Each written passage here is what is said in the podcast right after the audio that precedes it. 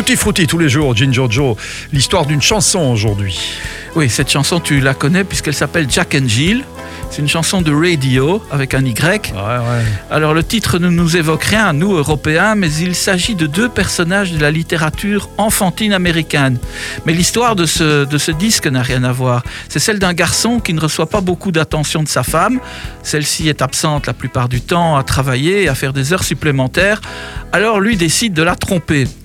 Alors le morceau est sorti à une période où les femmes obtenaient de plus en plus des positions importantes dans les sociétés, hein, dans les années 70, augmentant les revenus de leur famille, parfois au détriment de leur mariage.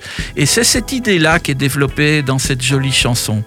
Donc c'est en fait l'histoire de Jack et de sa femme Jill, mm-hmm. par Ray Parker, hein, que tu connais bien sûr. Qu'on connaît bien, euh, qu'on passe, beaucoup, hein, évidemment. Enfin, il y a d'autres hits de Ray Parker et de Radio. Celui-ci est une jolie chanson, il y, y, a des trucs beaucoup plus excitant mais c'est bien. Beau choix, Ginger, beau choix. Merci. Tout sauf Barry Manilow.